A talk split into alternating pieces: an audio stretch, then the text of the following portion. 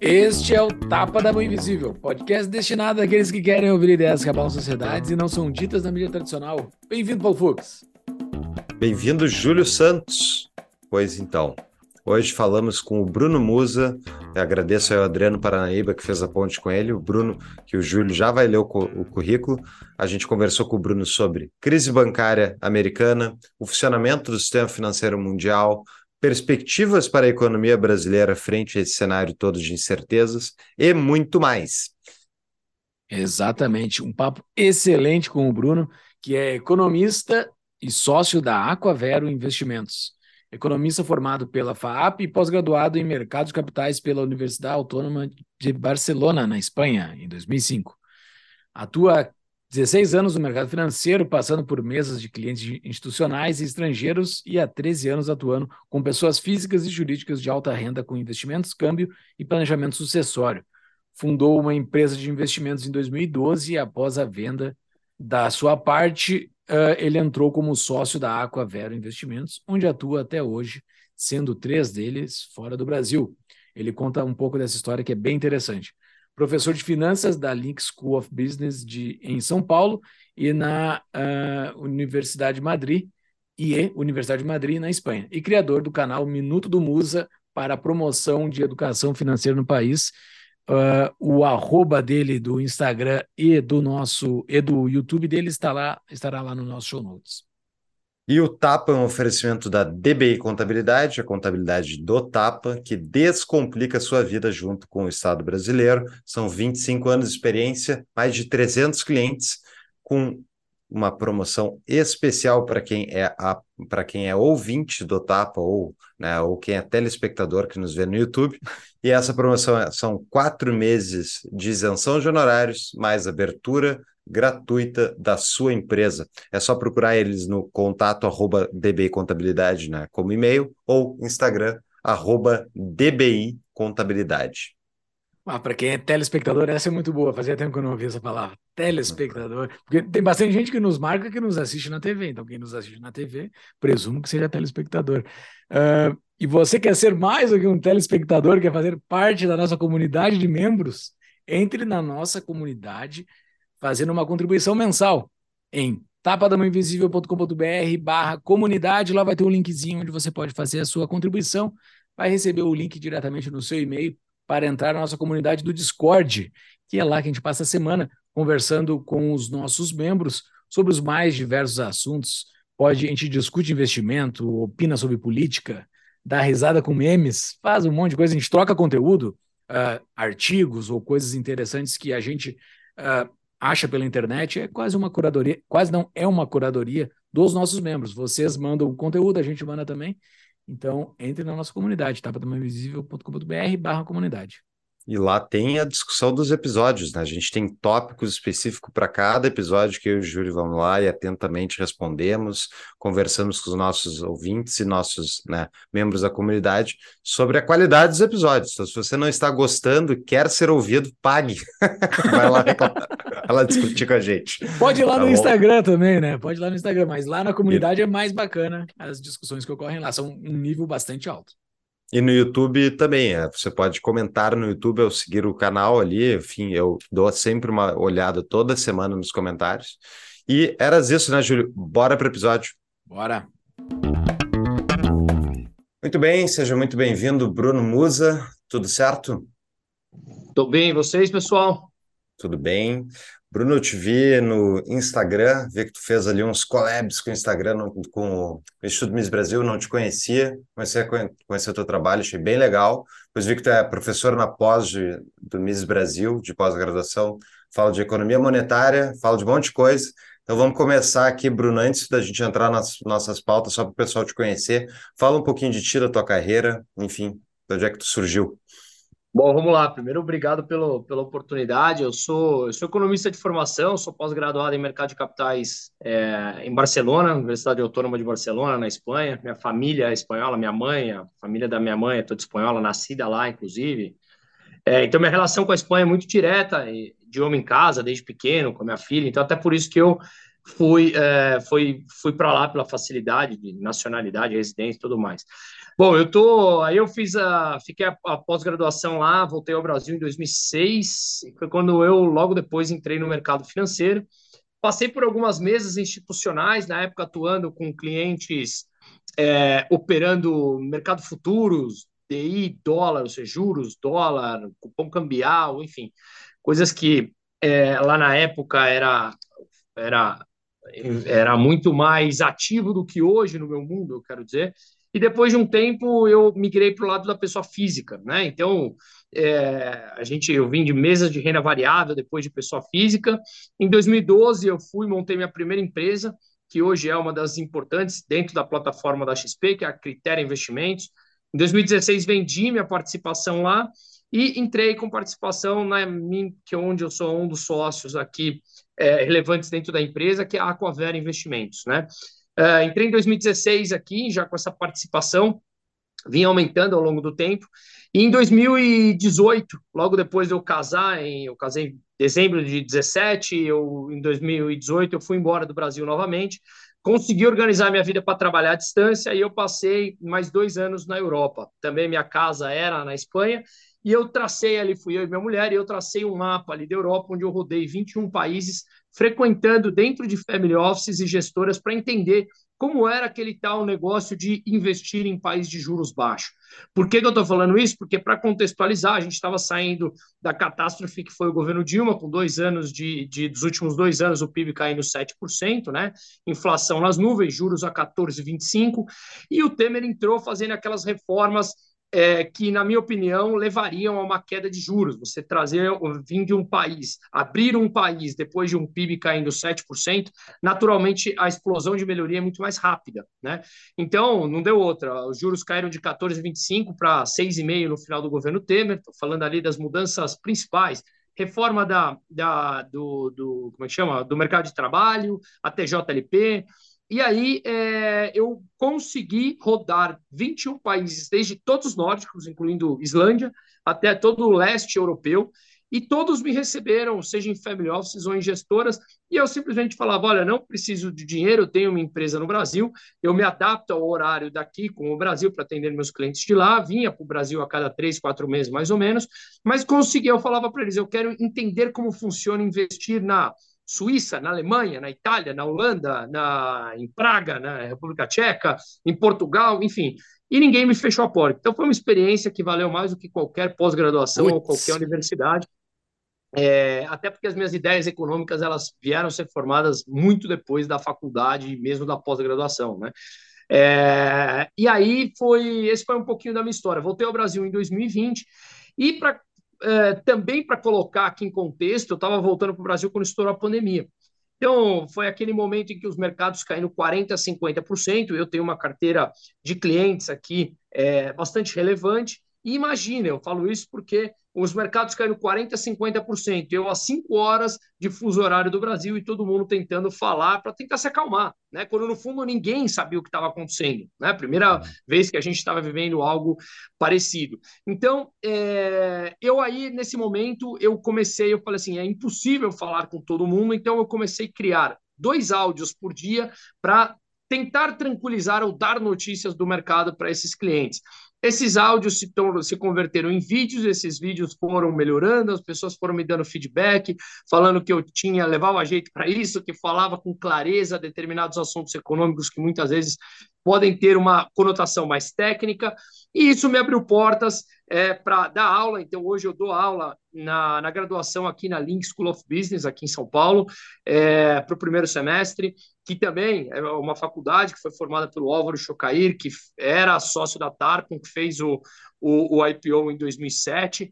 É, e hoje é uma instituição com quase 600 alunos, reconhecida pelo MEC, com graduação e pós-graduação. É, e a gente, enfim, tem a, a Link tem a sede aqui em São Paulo, a gente tem um lodge no Vale do Silício, onde os alunos podem frequentar as empresas do Vale do Silício, um lodge em Berlim que inauguramos, e pretendemos inaugurar em Israel por conta do polo tecnológico de lá também. É uma faculdade muito mais voltada para o empreendedorismo e eu dou aula de micro e macroeconomia. E dou também numa pós-graduação na Espanha, que essa, infelizmente, é online, né? Então eu vou para lá com certa frequência e, enfim, esse é um pouquinho de mim nessa parte é, de ensino e a minha a minha ação principal vem daqui da Aquavero, onde a gente tem hoje quase 7 bilhões de reais sobre assessoria. A gente atua no Brasil, fora do Brasil também, com, seja com pessoa física, com pessoa jurídica, estruturação de crédito, levantamento de dívida, fluxo de caixa, sucessão patrimonial, planejamento tributário, enfim, e aí, esse é um pouquinho da gente. Investimentos, né? No geral, pessoa física e pessoa jurídica. Então, esse é um pouco do meu mundo. E aí, essa parte de redes sociais começou a me abrir muitas é, possibilidades que eu jamais imaginava. Assim, eu não me veia como professor, né? Eu não sou acadêmico por natureza. Mas as portas foram se abrindo por conta disso. Então, hoje eu divido as minhas ações com a água, onde é a minha, minha principal atividade, e as classes, como eu falei, e rede social, que isso me abriu possibilidades, como estou fazendo programa de televisão, é, enfim, para falar sempre sobre economia, educação financeira, hábitos financeiros e tudo mais. Então, esse é, é para encurtar, é um, é um pouco do meu dia a dia hoje. Bem, que legal. Sucinto. Que legal, uma carreira feita feita por ti mesmo, assim, tu não trilhou caminhos de outros, né? Tu trilhou o teu próprio caminho, tu fez a tua própria o, o teu próprio trajeto. E tu subindo nessa tua carreira, tu falaste um ponto importante que aconteceu comigo também na minha, longe de mim querer me comparar, mas o você conheceu as suas ideias econômicas após ter feito a sua pós. Explica um pouco para nós o que, que é, o, quais são as tuas ideias econômicas e por que que tu conheceu elas depois da tua pós. Bom, vamos lá. Eu, eu, na verdade, eu sou o seguinte: eu sou formado numa faculdade, meu pai veio de uma origem muito pobre, só que ele é empreendedor raiz. Então, ele se deu muito bem. Ele veio de uma origem extremamente pobre, mas ele já fez com que eu crescesse no meio de oportunidades. Então, eu já estudei em colégios internacionais, eu fui morar fora com os meus pais nos anos 90, na Califórnia. É, eu tive a oportunidade de viajar o mundo, aprender idiomas e tudo mais. Só que meu pai sempre falou o seguinte: cara, eu te dou tudo de educação construir o teu patrimônio é contigo. Eu vou fazer de tudo para tudo que eu construir gastar em vida com a tua mãe. Se sobrar, beleza. Se não sobrar, a gente foi feliz e curtiu. Mas eu te deixei de pé. É, e eu acho que isso foi uma das lições mais importantes. Eu, hoje, como pai, tenho isso muito vivo para mim, porque me construiu a, a, necessidade de eu ir atrás. Então, veja que isso vai te responder um pouco de como eu vejo a economia, que eu vou fazer esse link uhum. lá na frente. Onde eu vejo uh, a, um fator principal da economia é, tem que ser o empreendedor e não o Estado. E isso já responde um pouco do porque talvez eu tenha sido chamado para dar aula no, no Instituto Mises e eu faço collab com eles é, no Instagram, como o Fux falou no começo, por conta de, das ideias muito parecidas. Né? Então, eu cresci no, ambiente de casa, sempre empreendedor, sempre descrente com relação ao Estado, sempre descrente em terceirizar ou não ter incentivo a terceirizar a responsabilidade para alguém, sempre ser as consequências a gente tem que aprender daqueles nossos atos, né? Então, é, eu o que eu aprendi na faculdade, mesmo tendo a oportunidade de estudar numa faculdade considerada de elite aqui em São Paulo, foi basicamente Marx e Keynes. E eu via que aquela realidade daquele professor que, com todos os méritos deles, estava lá por 30 anos numa sala de aula, não batia com as coisas que eu ouvia dentro de casa e, no fundo, no final do dia, admirava muito mais o que eu ouvia dentro de casa do que os professores. E eu falava, a realidade não bate, de, não, ba, não vai em linha com o que o meu professor está falando, mas vai em linha com o que o meu pai está falando. Então, eu comecei na prática olhar e falar, a realidade que eu quero seguir é essa aqui. Eu via que, de repente, é, meu pai me propiciava determinadas coisas, sei lá, e esquiar nas férias com eles. Enquanto o professor voltava das férias e falava, porra, tô reclamando porque eu ganho mal. Eu falava, é assim, eu prefiro esse outro lado. Prefiro buscar o meu caminho sobre esse outro lado aqui. Então, é, eu, isso traduz um pouco como eu vejo a economia. Eu vejo o empreendedor como centro da economia. Eu não vejo o Estado como indutor. Eu sou, eu, eu flerto filosoficamente com o anarcocapitalismo. Eu acho que hoje não seria possível ele ser instalado, talvez daqui, sei lá, 200 anos, 200 anos, não sei quando. Acho que hoje não daria, mas é, é a tese que mais me agrada. Você é, diminuir o tamanho de, sei lá, um país dividido, como a Suíça, que é um país pequeno, tem 11 cantões, você trazer muito mais descentralização, você ter cada vez mais a, a presença da iniciativa privada regulando a nossa vida.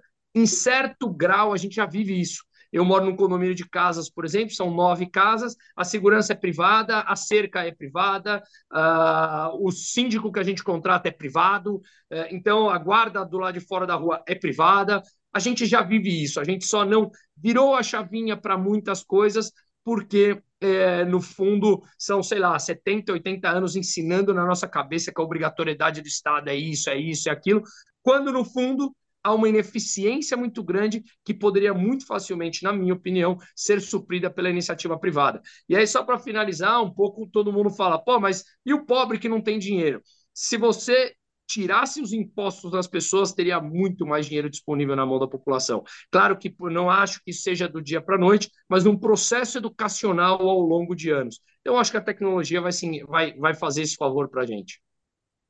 Muito Sensacional. Hum, eu não sabia que tu flertava com o anarcocapitalista, tu não fala isso na tua página. Então, pode fazer talvez um episódio futuro só pra gente falar sobre isso, assim, para cerveja, a gente conversa nós três aqui sobre essa coisa maravilhosa. É, que a gente defende aqui institucionalmente o anarcocapitalismo já faz alguns anos. Mas vamos lá, Bruno, bem legal. Assim, é, eu me. Mas é só um parênteses, eu não Fala. falo isso nos meus vídeos diariamente, porque eu acho que a gente tem um caminho a ser pavimentado Sim. muito antes disso. Então não adianta é. eu ficar dando murro em ponta de faca. A gente precisa é, mostrar para as pessoas para que elas passam a pelo menos deitar a cabeça no travesseiro no final do dia e falar: cara, esse cara falou uma coisa interessante, vamos pensar, mesmo que discorde, mas vamos voltar uhum. para pensar, que é o que eu falei na minha faculdade, que hoje eu tenho, tenho muito professor meu daquela época que é meu cliente hoje, que a gente discorda com veemência, que grande parte é keynesiano, né? Então, é, e continuam lá. Então eu falo, cara, é, eu discordo, mas vamos conversar. É importante a gente conversar com quem pensa diferente da gente. A gente aprende. Eu, eu aprendo com eles, eles aprendem e a gente vai evoluindo, né? Muito bom, concordo bastante. Eu tive a mesma, a mesma sensação quando eu saí da faculdade de economia. Eu, eu sempre falei isso também. Eu me formei em keynesianismo com toques marxistas, que é o padrão da faculdade de economia brasileira.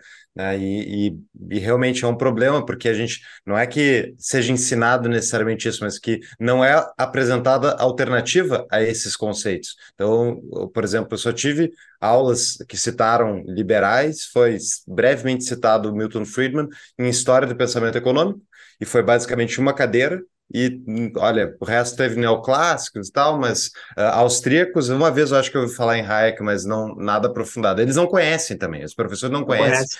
E isso mostra que eles ficam presos numa bolha. E aqui no Tapa, nossa preocupação justamente para furar a bolha é tentar conversar com mais gente que a gente discorda. Mas, Bruno, a gente concorda em muita coisa e vai ser muito bom, porque vai dar para aprofundar em vários temas aqui que eu acho que explicam muito da realidade que a gente está vivenciando. Então, vamos começar com, os, com a crise bancária que a gente está uh, vendo acontecendo nos Estados Unidos. Como é que tu descreve o que está acontecendo e por que está acontecendo? Vamos, só, só fazendo um, um, paralelo, um, um parênteses em cima do que a gente falou antes, eu sou totalmente a favor de estudar Marx, estudar Keynes, porque você só consegue refutar uma ideia se você estudar e saber do que ela fala, tá? Então eu sou totalmente a favor que, a, que a, os cursos de economia passem por todos eles, mas não só eles, né? Esse é, é o único parênteses meu aqui. Uh, como é que eu estou vendo, em que sentido? Os motivos, as consequências, o futuro? É, o que, que primeiro que tu acha, por que, que chegamos aqui nessa situação e qual é essa situação que a gente está enfrentando? Depois a gente entrar nas soluções. Eu acho que é, a minha opinião, do ponto de vista de como eu vejo a economia, a gente tem basicamente é, alguns culpados, mas tem um, um central aí que vou tentar fazer deixar mais claro. Quando a gente está afogando, a gente quer que alguém jogue uma boia para a gente. Só que a gente nunca volta no problema e fala por que todo mundo se afoga? Porque jogar boia uma vida inteira para as pessoas salvarem custa caro. E as consequências desse custar caro, em economia, grosso modo, se chama inflação e quem se ferra é a população, principalmente os mais pobres. Só que é muito mais fácil você vender a ideia de que eu vou te jogar uma boia. Na minha, no meu ponto, voltando à analogia aqui para o lado mais técnico, depois da, da, do, de uma analogia de dois anos de idade de jogar a boia, é que a expansão monetária é a grande culpada disso ao longo da última década, que jogou os juros para zero ou muito próximo disso.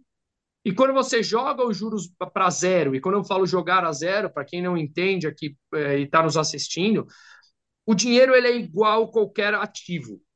Se você tem uma, é, sei lá, uma venda de um produto em abundância, o preço desse produto cai. O do dinheiro é a mesma coisa. Então, uma expansão monetária, injetar dinheiro na economia traz consequências. A curto prazo, você pode gerar um boom, mesmo que de curtíssimo prazo na economia, mas isso traz consequências. Essas consequências, a desvalorização dessa moeda, por conta da abundância dela, e a, a natural alta dos preços. Você precisa de mais unidades monetárias para comprar um ativo, portanto, é, você tem um processo inflacionário. Quando você faz isso durante 10, 12 anos e por uma série de fatores econômicos, políticos, geopolíticos, China, mão de obra, você não consegue transformar, você não consegue, você não gera inflação, você acha que aquilo vai durar para sempre. E a máquina de impressora dos, dos principais bancos centrais do mundo, principalmente o Banco Central Americano, continuou a todo vapor. É, eu não gosto de culpar a pandemia, mas as, as ações colocadas pelos governos para solucionar uma pandemia, que hoje grande parte delas já são questionadas, mas depois a guerra, que quebrou o processo de cadeia produtivas, o processo de logística, trouxe uma inflação é, que ela seria inevitável, a gente só não saberia quando. Então, é, o que, que aconteceu? Quando você tem os juros baixos, que é o preço do dinheiro, né, é, por conta dessa expansão monetária, você faz com que as pessoas tomem empréstimos de forma irresponsável, desenvolvam projetos a, levando em consideração no seu business plan aquela taxa de juros baixa, achando que vai durar para sempre. Só que a inflação chega. E quando a inflação chega, como ela é cíclica, é só analisar, estudar a história econômica, é, a economia é formada por ciclos. Quando você entende que essa inflação em algum momento vai chegar e você se entubou de títulos que vão se desvalorizar quando os juros subirem, você vai ter problemas. Ou que você tomou uma dívida muito grande ou várias dívidas a juros meio, 1%, e que essa dívida vai subir, você talvez não consiga mais pagar, você se torna insolvente, empresas quebram, geram desemprego e tudo mais. Então, é, eu acho que a causa disso tudo é essa impressão irresponsável de dinheiro ao longo do tempo, mantendo as taxas de juros artificialmente baixas durante mais de uma década. O processo inflacionário chegou, você precisa retirar dinheiro da economia e subir as taxas de juros. Os bancos que tinham no seu balanço, e lá nos Estados Unidos, eu até fiz um vídeo explicando a diferença, na minha opinião, do sistema bancário brasileiro para o sistema americano. É, o sistema bancário americano, você tinha os bancos com títulos nos seus balanços, títulos públicos americanos, em que eles se desvalorizaram com essa alta dos juros. E para eles fazerem frente a esses resgates, a esses depósitos dos correntistas que estão pedindo resgate, você precisa vender os títulos com prejuízo. E aí o, começa um receio de que aquele banco não mais terá dinheiro suficiente para honrar o seu depósito, corre uma corrida bancária corrida bancária, obviamente, quebra os bancos.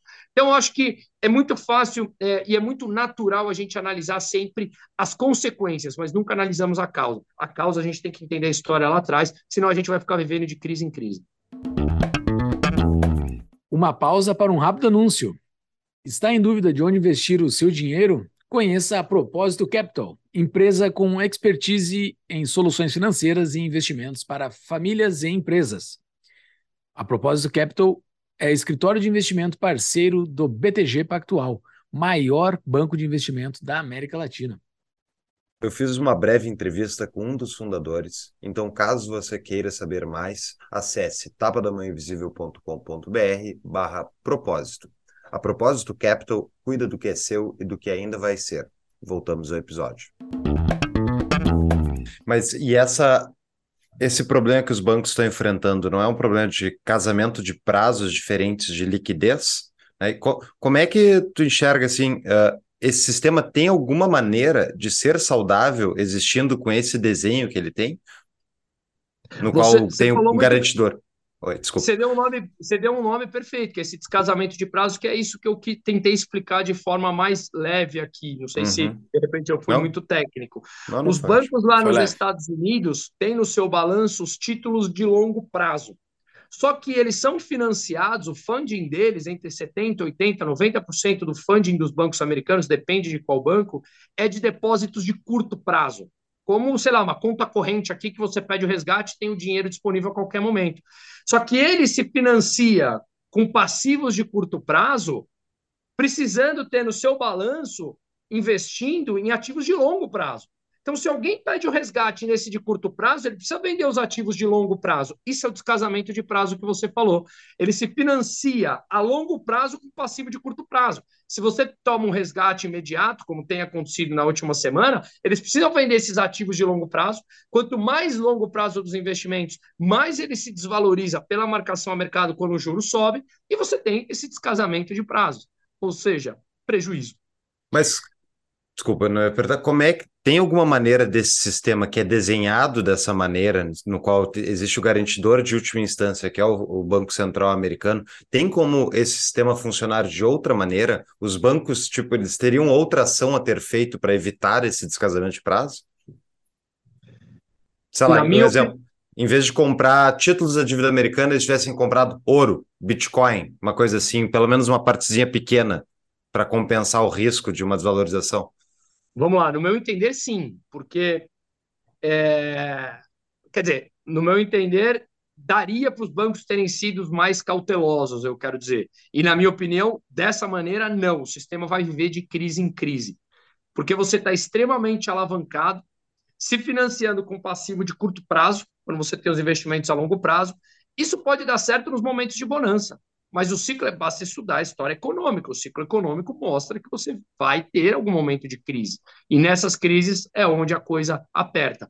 Por isso que vocês conhecem bem a teoria da é, é, teoria que é muito defendida por quem eu tive aula com o Herta de Soto na Espanha, que ele fala sobre a reserva fracionária bancária, em que os bancos deveriam, não deveriam emprestar além do que ele tem depositado. Né? Claro que isso você causa talvez uma contração imediata no sistema, mas, de novo, a gente poderia atacar a, a causa e não só as consequências para a gente viver de crise em crise.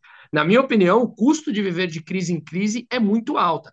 Agora, respondendo diretamente à tua pergunta, eu acho muita. Eu não, eu não, eu não sei responder por quê, porque são pessoas que estão há 40, 50 anos no mercado, brilhantes pessoas, é, históricos, executivos e tudo mais, mas como é que um banco, como um Credit Suisse ou qualquer outro banco, coloca, compra tanto ativo americano, por exemplo, título público, lá no auge em 2020, 2021, quando esses títulos remuneravam meio por cento.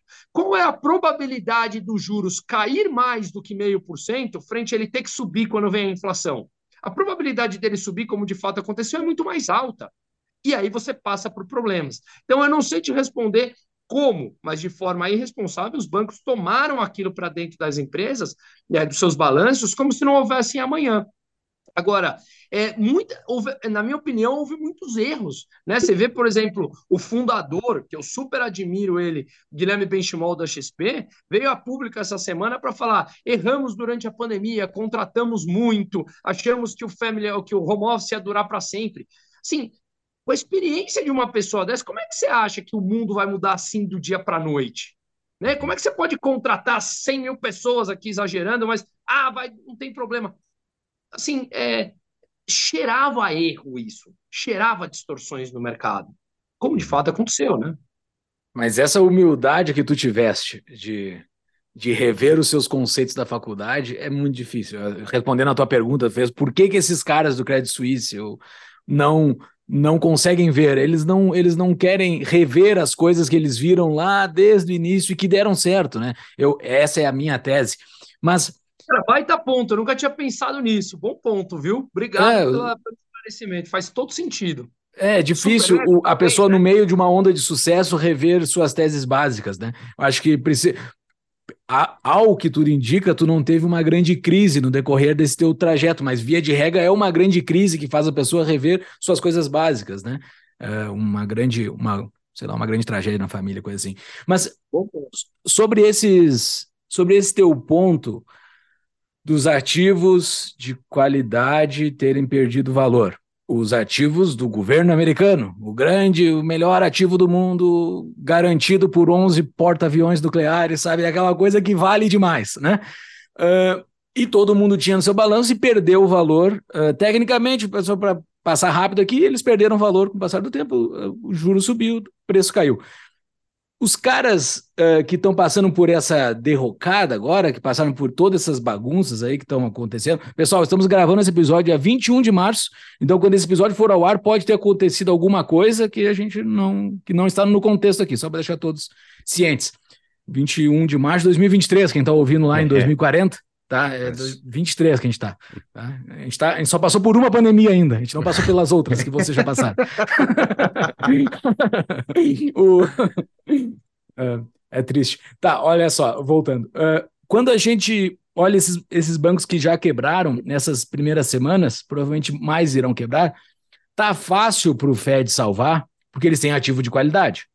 O Fed não está comprando os ativos dele, pelo, até o ponto que eu vi, ele não está comprando. Ele está emprestando dinheiro com esses ativos de qualidade como uma contraparte, que é excelente. Então, os caras têm ativo de qualidade para serem salvos. Embora estejam numa baita M, eles têm ativo de qualidade para serem salvos, então eles dão de contrapartida, pegam dinheiro, pá, pá, pá, resolve. Mas pode ocorrer de outros não terem ativos bons. Assim, pelo que eu estava vendo, o, o Vale do Silício Bank, ele, ele, ele tinha, ele era um dos bancos que mais tinham ativos percentualmente dentro do seu ativo de governo do governo americano, né? Uh, o risco está mais nesses outros quebrarem, né? De não os que não têm ativo uh, do governo americano, porque os demais títulos de renda fixa também estão perdendo valor. Não é só o do governo americano que está perdendo valor, né? É, não, claro, e na minha opinião, isso não vai passar por uma, de longe, não vai passar por uma insolvência do governo americano, esses títulos não vão honrar os seus, os seus juros, ou vai dar calote na dívida, ou no termo técnico vai dar default, nada disso. A questão é que o, o que o Fux falou, se eles estão se financiando a curtíssimo prazo com depósitos à vista e você tem resgates ou saques disso, você precisa vender aqueles ativos para fazer frente a esses saques. Então, o ativo é de qualidade. Uhum. A questão é que o juro subiu é, de uma maneira tão rápida num curto espaço de tempo, que foi a, mais, a maior alta, acho que, que eu conheço, a maior alta na história recente econômica, num curto espaço de tempo. Mas a gente sempre tende, eu tomo cuidado para falar isso, porque a gente sempre tende a falar assim, ah, então a culpa é da alta dos juros. Mas calma, foi o que eu postei esses dias. Vamos entender por que os juros subiram tão rápido. Porque se você só fala a culpa é dos juros que subiu, que sim, claro, os juros subiu, os ativos desvalorizaram, a gente fica e já achou o culpado, que é a alta dos juros. Uhum. Mas vamos entender um pouquinho mais por que é que os juros estavam baixos para ele subir de forma tão rápida. E aí, quando a gente vai dando um passo atrás, a gente vai chegar nessa impressão monetária, na minha opinião. Então, de novo, os ativos é completamente diferente da originação da crise em 2008, que eram aqueles títulos podres que os bancos tinham em mãos, né? que ficou chamado dos títulos podres, que tinha a ver com as residências. Dessa vez, eles têm títulos que não irão dar default. Os Estados Unidos não vai dar default na dívida, pelo menos agora, de curto prazo, não tem longe disso, né? Ainda é o ativo considerado mais é, de zero risco no mundo, digamos assim. Então, é, e mais líquidos, né? Então, não estou dizendo que ele vai dar de forma nenhuma, mas o problema é que eles precisam vender esses títulos ao mercado para fazer frente aos resgates. E fazendo isso, os títulos desvalorizaram por conta dessa questão técnica que você falou de alta de juros. Mas o, o esses títulos da dívida americanos são dados lá para o Basileia como as que são as regras bancárias, é como os melhores melhores investimentos possíveis isentos de risco. Mas os Estados Unidos está sentado em uma dívida sobre o PIB de 130% sobre o PIB, se não me engano. Como é que isso pode ser isento de risco? Não, mas não é isento de risco. O meu ponto é, tanto é que temos bancos quebrando aí, então isento de risco não é, tá claro isso já, né? É, o único que eu falei é que eu não acho que eles darão default, até porque hoje, com o dólar sendo a principal moeda do mundo demandada e comandando ainda, por mais que há frentes aí com, sei lá, o Banco Central do Iraque falando que vai aceitar outra moeda, o da China, da Rússia, né, da Turquia e tudo mais, é, ainda o dólar é a moeda aceita, convencionalmente aceita. Então, eles imprimem a moeda, tem uma dívida que não sei até onde isso pode chegar à frente ao PIB. O Japão, se não me engano, é o país mais endividado do mundo, tem 240, mas a Venezuela tem mais, que aliás eu voltei da Venezuela semana passada que eu estou produzindo um filme lá com eles, com o Brasil Paralelo, tem 254% do PIB. Os Estados Unidos hoje têm o monopólio da impressão do dólar, que ainda é demandado por todo mundo. Então, é, livre de risco total, nada é, nem sair na rua. A gente atravessa uhum. a rua e pode morrer na hora. O que eu falei é que eu acho que hoje ele é o risco, o, o título é, tido pela maioria como de menor risco. Né? Não, perfeito, eu, eu entendo, mas a minha dúvida é para ti é a seguinte: tu concorda comigo que tal, vai chegar um dia que esse livre de risco vai surpreender todo mundo de quão livre não era de risco? Que é, ele é visto como livre de risco se a gente pelos próprios bancos, mas esse endividamento americano, ele tem um teto, chega um ponto que a moeda entra numa espiral de dívida, né? E aí? Estou total de acordo contigo. Para mim, o único que sustenta o dólar, o, o, lastro hoje no dólar é a confiança. Se um dia ele começa a perder essa confiança, esse grau de endividamento frente ao PIB ele pode ter um, um efeito muito mais catastrófico do que hoje, que passa batido pelas principais análises. Né? Então, estou 100% alinhado contigo. E como é que tu vê então solução para os Estados Unidos uh, dissolver esse problema aí que tem está todo mundo alavancado, o, próprio Estado americano, os bancos estão comprados na dívida dele, está todo o sistema hiperinflado desses ativos, enfim, uh, baseados muito em dívida. Como é que se arruma essa situação? Eu não sou tão otimista com a solução no curto prazo, não. Eu não acho que vai ter, porque isso passa por algo muito dolorido, que é eles retirarem verdadeiramente o dinheiro na economia. E eles vinham fazendo, se não me engano, a média de 100 bilhões por mês, né? Que o Fed estava tirando. No último ano, eu estava lendo mais ou menos de abril do ano passado para esse, agora eles tinham retirado menos de 300 bilhões de dólares em quase um ano. Em três dias, eles injetaram 300 bi por causa dos bancos. Então, assim, quando eles começam a retirar o dinheiro, acontece um evento, sempre a solução é coloca mais dinheiro, coloca mais dinheiro. Então, não há nenhum sinal que mostre que eles estão dispostos a desalavancar o sistema. Então, eu não vejo solução no curto prazo. Passaria justamente por eles entenderem fazerem essa autocrítica e voltarem atrás de que eles sim têm a culpa nessa originação da expansão monetária. Mas eu não vejo eles fazendo essa autocrítica. Pelo contrário, de crises em crise, a solução é sempre mais da mesma, aquela que originou o problema. Então, partiria por uma autocrítica, como o Júlio falou, de, de, de os seus conceitos, entender de onde vem a crise. E, pelo contrário, eles continuam pisando mais fundo nisso. Então, não vejo solução nesse, no curto prazo, mas a gente ficar vivendo de crise em crise e quem entende um pouco mais esse ciclo econômico, tentar ser antifrágil e tirar vantagens desse momento. Isso é, vocês, pessoal que estão ouvindo o Bruno e acompanham o Tapo, vocês estão, estão com um diferencial de mercado, porque realmente é, se tu, tu entende o cenário, e essa é a minha dúvida, Bruno, para o longo prazo, como é que resolve? Tipo, se tu assume o Fed amanhã, o que que tu faz?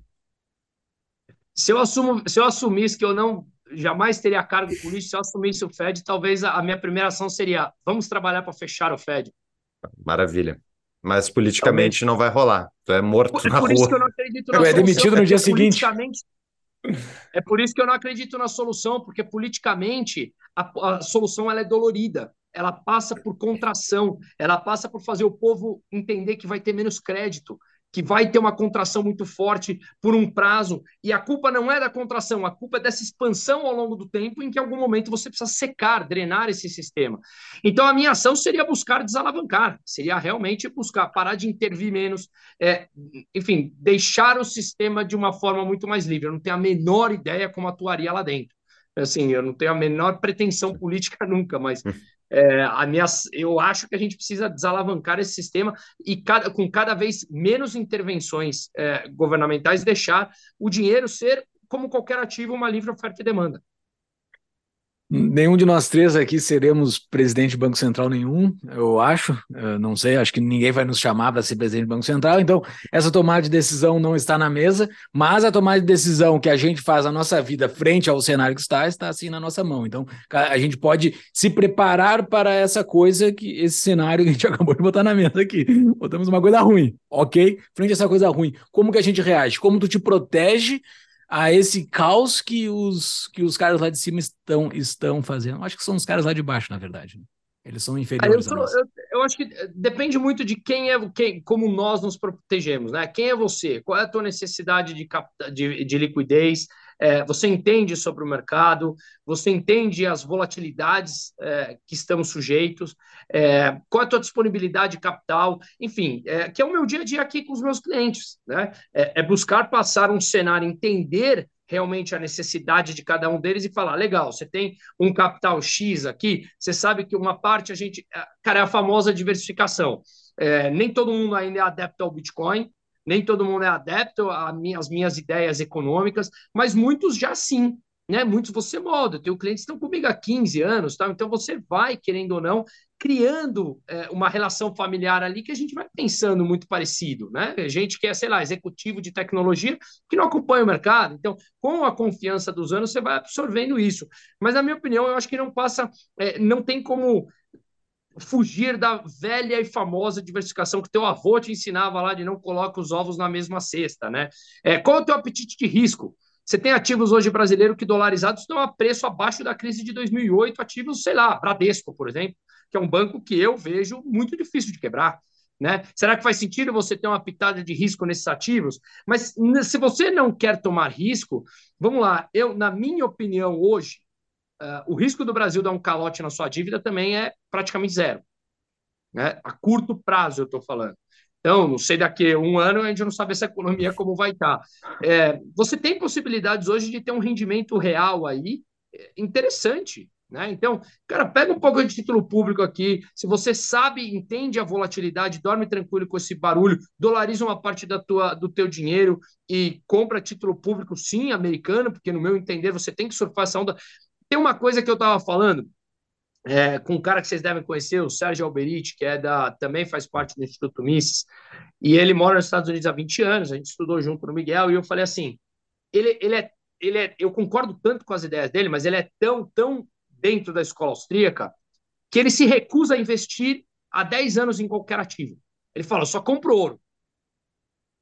Estar certo no momento errado também é uma, um mau investimento. Uhum. Porque qual foi o custo do carrego durante 10 anos em que você poderia ter ganhado, sei lá, juros brasileiros, CDI brasileiro? Então, de novo, não é que eu sou confiante no sistema atual, mas é tentar ao máximo mergulhar dentro dos ciclos econômicos para entender o que vem pela frente e tentar, e tentar surfar um pouco dessa onda. Então, eu não sei se vocês concordam ou não. Eu não acho que o Brasil vai dar calote na dívida. Então, você pega um, um CDI de 3,75, você consegue surfar essa onda. Né? Você pega título público americano que voltou a pagar, sei lá, 4%, ou de curto prazo até, que pagou mais do que isso há pouco tempo atrás, tem possibilidade de você ganhar dinheiro aí. Né? E se proteger frente a tudo isso, você é um cara que ganha em real. Mas também esteja atento a essas mudanças, porque ela pode ser muito rápida. Pois é, mas isso de investir até utilizando o ciclo econômico, a gente fez um episódio, vou colocar nas notas do episódio também, uh, recentemente a respeito, e é interessante porque, realmente, se tu comprou ouro e passou um ano, dez anos comprando ouro, uh, tu teve um custo de carrego muito grande.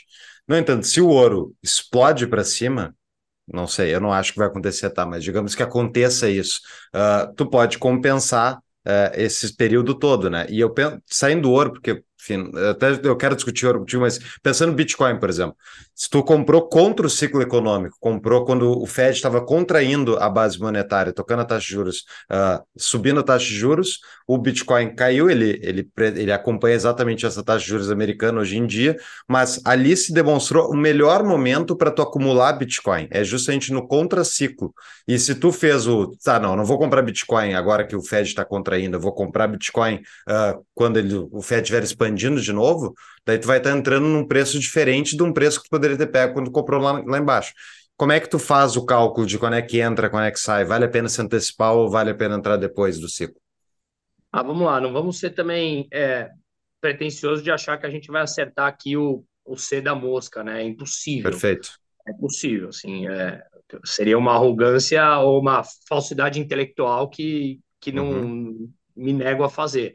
É, se você tem, eu acho que o Bitcoin tem pouco histórico ainda para a gente poder dizer se ele é cíclico ou anticíclico, né? Porque é um espaço hum. de tempo muito curto, no meu entender, ainda, né? Pega, por exemplo, na pandemia que tudo desmoronou. Você lembra? O Bitcoin desmoronou. Depois ele uhum. veio a subir. Semana passada, por exemplo, nos últimos 10 dias, o Bitcoin subiu o quê? 40%? Uhum. Né? E o Banco Central Americano está subindo juros. Então. Ao, ao, mesmo tempo que ele está injetando 300 bi, né? E tá, esse ao é... mesmo tempo Exatamente. Então, isso pode gerar loucura. uma possível desvalorização. O que eu quero dizer é que eu acho que ainda não tem estudos é, concretos que nos possam dizer uh, o Bitcoin é um ativo de proteção ou não. Tem momento que pareceu que sim, tem momento que pareceu que não, agora parece que sim, porque se você olhar o ouro subiu acho que 10% nos últimos uhum. dias, uhum. o Bitcoin subiu 40%, quando uh, teve a maior queda é, desde os anos 80 era a taxa de juros dos títulos de dois anos americano, é, da, de, dos últimos 30 também do título alemão. Então, eu acho que tem pouco conceito. Se você acredita, por que, que eu tenho um pouco de Bitcoin? Eu estou longe de ser conhecedor dos criptoativos como você. Longe, longe. É, por que, que eu acho que eu tenho um pouco de Bitcoin? Porque a tese vem em linha com quem eu sou. A tese de descentralização, a tese contra o Banco Central. Então, eu não poderia estar fora, até por questões ideológicas, digamos assim. Uhum. Né? É, eu acho que ele tem, sim, muito espaço para crescer, mas para dizer eu entro nesse momento ou não, eu ainda me sinto perdido, sendo muito honesto. De novo, por quê? Porque eu vi momentos em que ele poderia ser ativo de proteção e ele desmoronou, que as pessoas necessitavam, tinham medo de, de precisar uhum. de liquidez, como foi na pandemia, e a gente vê momentos de pânico agora que ele subiu. Então, eu ainda não, não tenho critérios técnicos e você, com certeza, tem muito mais do que eu para falar sobre isso. É, beleza, né? A minha dúvida é, mas saindo até do Bitcoin, pensando em qualquer ativo, uh, como é que tu identifica, por exemplo, agora, que etapa do ciclo econômico a gente está e qual é o melhor posicionamento frente a isso? E ciclo econômico brasileiro, global, qual deles? Como é que tu identifica? É, exato. É que na verdade eu acho que o brasileiro ele também, ele querendo ou não, ele surfa aquilo que vai acontecer no mercado internacional, né? Muito difícil você ver uma crise, por exemplo, severa nos Estados Unidos, na Europa e sei lá, é, na Ásia e não e não, não respingar no Brasil. Até porque a China é o maior importador de mais de 100 países, dentre eles o Brasil. Então é natural que o Brasil, como exportador de commodities, sinta. Se o, do, se os Estados Unidos entra numa crise brutal, é bem provável também que a gente veja o real desvalorizando. Isso vai impactar a inflação nos ativos locais e tudo mais. Então eu prefiro olhar o ponto de vista do cenário lá de fora. E na minha opinião, a gente está entrando no momento em que a gente vai, vai entrar numa recessão é, inevitável, na minha opinião. Quanto tempo ela vai durar? Dois trimestres, passar uma recessão técnica, um ano, dois anos? Não sabemos, até porque vocês também que gostam da, da escola austríaca, eu acho que a gente tem que ter é, a humildade suficiente para falar que, pelo conceito da subjetividade, qualquer coisa que a gente falar é por especulação. Né? O conhecimento uhum. é disperso e a gente tem que entender no dia a dia que as coisas mudam e a gente não consegue prever. Não é uma explicação matemática falar ah, vai durar dois trimestres, três trimestres. Não tem uma fórmula matemática que explica isso. Se alguém falar isso, com certeza está mentindo, porque ninguém tem essa bola de cristal. Mas eu acho que a gente vai passar por uma, por uma recessão é, inevitável. Uma pausa para um rápido anúncio. Gosta de pagar de conta de luz? Não, né? Então aproveite enquanto o Estado não aumenta a cobrança de impostos sobre o setor e instale painéis solares na sua residência ou empresa. Com o produto elaborado pela Sunning Energia Solar, o investimento, uma vez financiado, é pago com a própria economia que ele gera. A Sunning Energia Solar tem seis anos de atuação neste mercado e centenas de indústrias e comércios no seu portfólio, como L'Occitane, BRF e o de Aço. A Sunning Energia Solar tem como objetivo trazer com segurança e qualidade o investimento mais rentável em energia solar para seus clientes. Saiba mais em tapadamãoinvisível.com.br barra solar. Voltamos ao nosso episódio. Essa insolvência, esse problema dos bancos americanos, eles se replicam para os demais bancos. A tua tese de investimento aí, ela contém Brasil, inclusive você citou uma das instituições, que é o que é o, que é o Bradesco, que é um banco. Uh, todo esse problema que está ocorrendo replica para aí, para o Brasil? Eu acho que o Brasil tem três pontos que eu tracei na, na isso é uma análise muito pessoal, tá, gente? É, que eu acho que o Brasil nesse momento o sistema bancário está mais sólido que o americano. O primeiro ponto, se você olhar em questões de números, o montante em percentual que os bancos brasileiros se financiam com passivos de curto prazo é menor do que os bancos lá fora. Então, o Banco Brasileiro ele tem mais caixa frente ao patrimônio total do que os bancos lá fora. Né? É, por exemplo, o último número que eu olhei, no, acho que no, no, acho não, no balanço do Itaú, era que eles têm mais ou menos 40% que eles se financiam de depósitos assim à vista de curtíssimo prazo.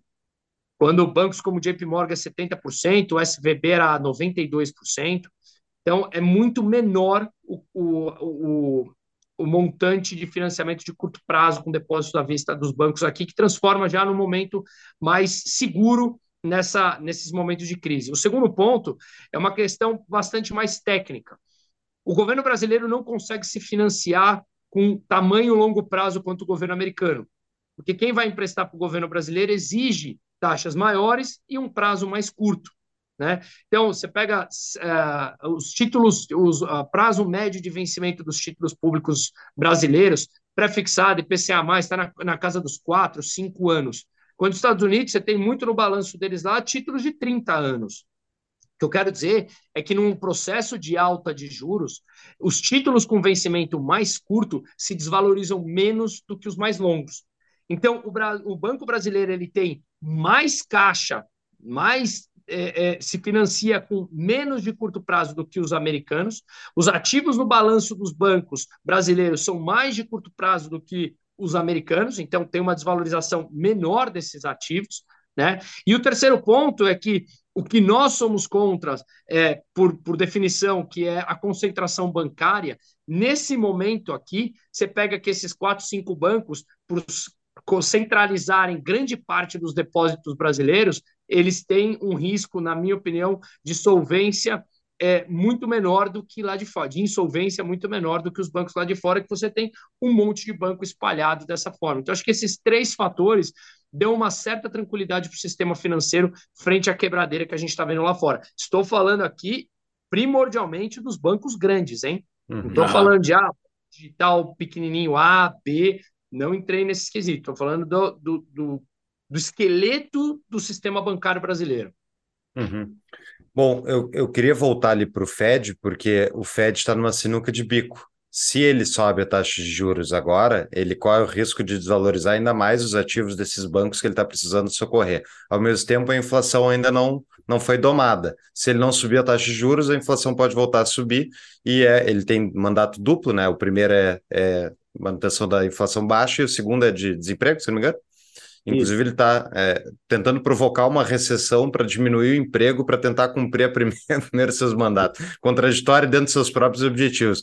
Mas a minha dúvida, assim, Bruno, como é que é que uh, a gente pode enxergar esse cenário? Se, como é que tu enxerga? Se o Banco Central americano está nessa sinuca de bico, o que, que ele vai fazer? Agora, amanhã, antes da nossa gravação, amanhã vai ter a decisão do Fed, se ele vai subir ou vai fazer o que da juros. Qual é a tua expectativa? Então, vamos lá. Isso aqui é qualquer coisa, é o que, é o que a gente estava falando, é mera especulação. Eu estava hoje com o gestor de um grande fundo, que ele fez uma apresentação, é, o Vinland Capital, né, que é um dos grandes hum. fundos brasileiros, e eu estava conversando com eles, e a aposta deles é que, sim, essa sinuca de bico ela é clara e evidente, não tem como negar. Né? Eles injetaram tanto dinheiro e agora tem uma inflação. Se ele sobe os juros, é, você busca trazer a inflação para a meta, para meta deles de 2%. Está em 6%, então está três vezes mais. Lembrando que chegou em junho do ano passado, chegou a, a 9,1%, acho que foi o máximo, né? Foi a maior inflação dos últimos 40 anos. Então, sim, eles sobem os juros para trazer mais a inflação para próximo de 2%, ou eles, só que quando sobe os juros, você estrangula a economia, ou você não sobe os juros para deixar a economia não estrangulada no meio dessa quebradeira bancária que a gente está vivendo, mas você deixa a inflação é, mais solta, que isso faz com que as pessoas percam o poder de compra dela, porque é, o salário sobe menos do que a, a inflação, que é algo que está acontecendo desde a metade de 2021 nos Estados Unidos, né? Então, essa sinuca de bico está muito clara. O pessoal da Vinland, por exemplo, falou que acha que eles vão manter o, a taxa de juros inalterada amanhã, na super quarta-feira, é, e vão é, deixar ser mais leniente com a inflação para evitar mais dessa quebradeira. Eu, Bruno, já acho que eles vão subir. Por que eu acho que eles vão subir? De novo, isso é puramente feeling, porque ninguém está a cabeça uhum. de Jerome Powell lá dentro. Então, é, é, eu acho que eles vão subir porque eles injetaram tamanha quantidade de dinheiro na semana passada e a inflação ela é um problema, não é de hoje, ela já é um problema muito grande. Em contrapartida, eu acho que eles vão subir juros e continuar injetando dinheiro se mais bancos vierem a quebrar. Né? Então, antes da gente vir gravar, saiu uma nova notícia lá que o JP Morgan está negociando mais dinheiro para o First Republican Bank, agora são quase uma da tarde, o banco está subindo 25%, 30% é, hoje, nessa terça-feira, por conta dessa mais injeção, e já injetaram 30 bi de capital privado nele para salvar. Enfim, eu acho que vai ter alguma outra é, operação orquestrada entre público e privado para injetar mais dinheiro. Né? Então, eu acho que eles vão continuar no processo de subida por conta dessa injeção bilionária que teve em três dias de mercado na semana passada. Pois é, mas eles injetam dinheiro de um lado e do outro lado eles estão tentando contrair a base monetária. Uh, é um momento de extrema incerteza e a minha dúvida é, bom, olhando todo esse cenário, tu é o Roberto Campos Neto, tá com a taxa de juros lá em cima, o Lula te enchendo o saco todo dia na TV, o próprio partido do presidente pedindo protesto contra o Banco Central, qual é, é uma loucura. Então, assim, uh, a economia brasileira, frente a toda essa catástrofe, Bruno, como é que é que a gente enxerga? Eu sou empreendedor, o que, que eu faço? Eu seguro o investimento, não faço nada, vou esperar acalmar a situação? Qual é a ação? Eu, eu, eu voltei a. que Eu fui fazer esse filme que eu falei para vocês na Venezuela semana passada, e o pessoal, a população, chama o Hugo Chaves de El Inombrable, ou seja, o Inominável. Foi o apelido que eu dei aqui pro Lula. Né? Eu nem menciono o nome desse cara, porque é, as, assim, as irresponsabilidades que esse cara fala é de doer na alma, como o pai dói, né? Então, uma delas é, é essa bizarrice de ficar jogando, dando tiro contra o Banco Central. Claro que, como populista, é, é fácil de entender o porquê que ele faz isso, né? Mas é uma, uma tamanha irresponsabilidade com as pessoas que mais necessitam e acreditam nele.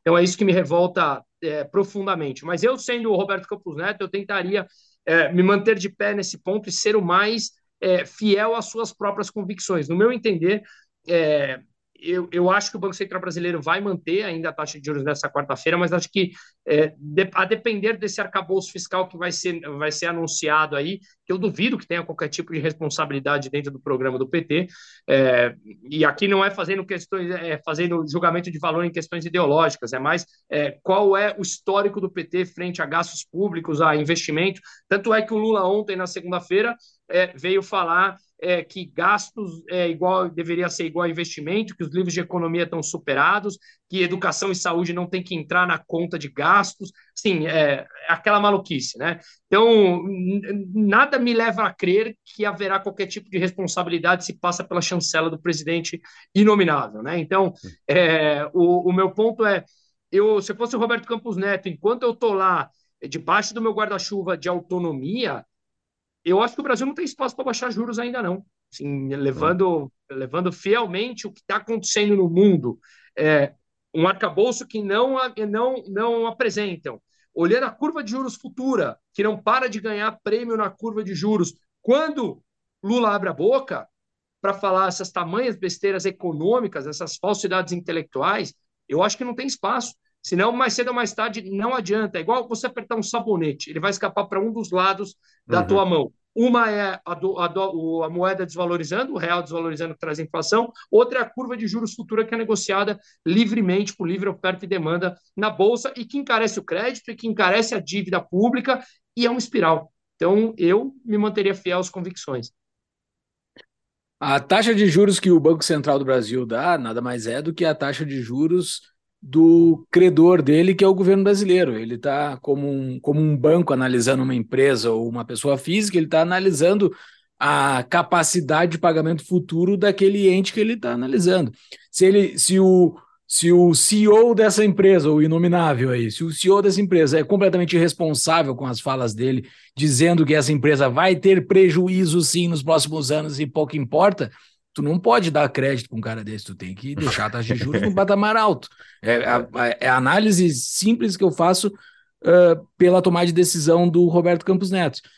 Indo para a análise do Inominável e da sua equipe lá, o seu, o seu CFO, que é o Haddad, e, e toda essa gente que trabalha com ele lá, eles estão numa sinuca de bico porque eles prometeram mundos e fundos, né? Que todo mundo vai ter um monte de coisa boa, o Brasil vai ter bolsa, o escambau, todo mundo é Suíça, Suíça, 2026 é Suíça, Brasil.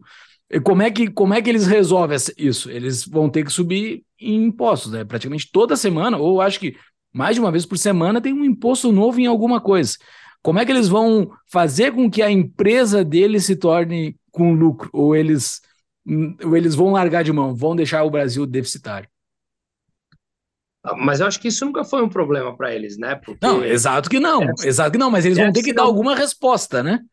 Porque eles estão botando imposto. Fome, deve-se não mata fome, isso é coisa da Faria Lima. Sim. É, uhum. o que mata fome é esses discursos populistas, assim, que é, cria essa divisão irresponsável, né? De novo, eu não quero puxar isso para o lado político, mas é que tem tudo a ver, porque uma vez. Não, mas isso é, você... é, é, o, é o book da esquerda. Desculpa te interromper, mas o book da é esquerda o... é isso, não é o PT. A esquerda sempre faz isso. Mas assim, aparentemente, mundo, né? o que. Desculpa, talvez a minha pergunta não foi, não foi muito clara, desculpa te interromper. Mas é, aparentemente eles estão tentando resolver isso porque eles estão botando novos impostos. Eles estão querendo buscar alguma, alguma resolução.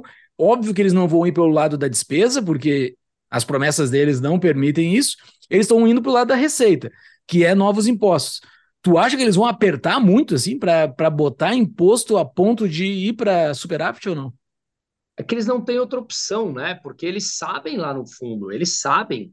Por mais que o Haddad tenha um livro publicado em 98 em defesa do socialismo, é, se declarando marxista, ele sabe que um país deficitário durante muito tempo leva à desvalorização da moeda, que leva à inflação, que leva a perder poder de compra da população mais baixa, e isso não é popularmente aceito.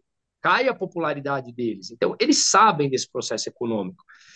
Só que para fechar a conta de ter 37 ministérios, de ter cinco estados, se não me engano, com governadores nomeando suas esposas com salário vitalício de 35 mil reais para o Tribunal de Contas, para chefiar os maridos como eles gastam dinheiro público, para todo esse tipo de coisa, a gente começa a ver narrativas que, de novo, são irresponsáveis.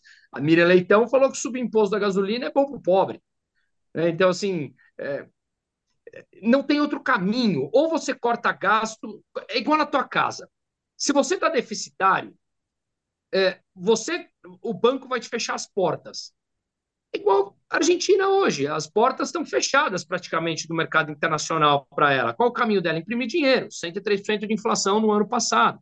O Brasil está longe disso, obviamente, mas eles adoram enaltecer esse modelo deles. Então, para eles não chegarem nesse patamar, sendo que cortar o gasto não é uma possibilidade para eles, e aberto e dito por todos eles, né? É, só sobra um ponto, que é subir imposto. Eles precisam fechar essa conta. Senão, eles precisam, né? Eles vão tentar buscar fechar essa conta, né? Eles vão pelo menos dar uma resposta para o pouco do mercado financeiro que conversa com eles. Claro, porque eles sabem que não fechar a conta leva à desvalorização da moeda e que é impopular. Então ele fala lá pro pobre no palanque dele: ah, só Faria Lima liga para esses nomes bonitos, deve ser superávit e tal. Só que a questão é que o déficit o superávit e o tal mercado que vocês demonizam é formado por todos os agentes econômicos, inclusive você, quando vai comprar uma água de coco do tiozinho na rua, você faz parte do agente econômico e ele também.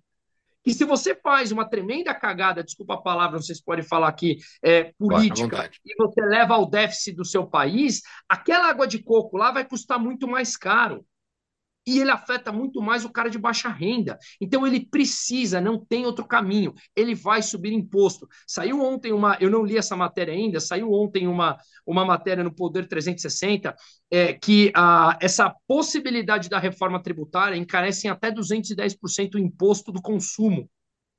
Você já subiu o preço da gasolina, a Camex soltou que já subiram o preço de não sei quantos produtos de importação eles já estão subindo. Estão falando agora em taxar Uber, em taxar o Shopee, traçar, taxar, né?